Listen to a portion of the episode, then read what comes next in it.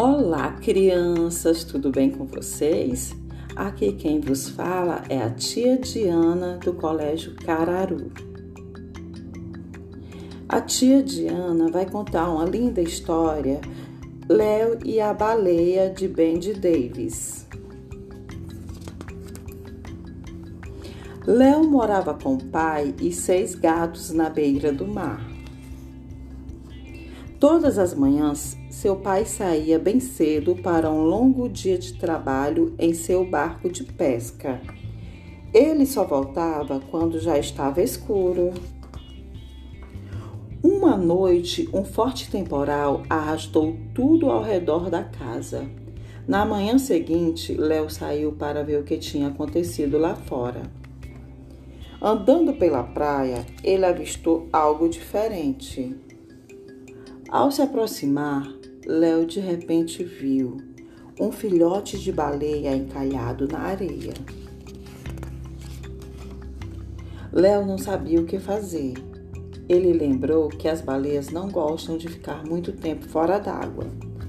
Tenho que agir depressa, pensou.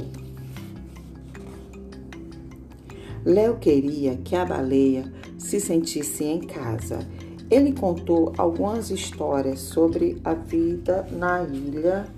A baleia sabia ouvir muito bem. A noite foi chegando e logo escureceu. Léo estava com medo de seu pai ficar bravo com a baleia na banheira.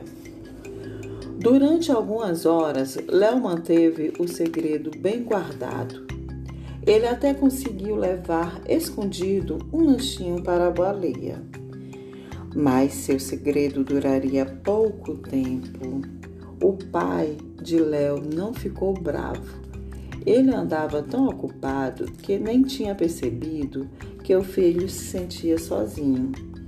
Ele explicou que a verdadeira casa da baleia era o mar e por isso eles precisavam levá-la de volta.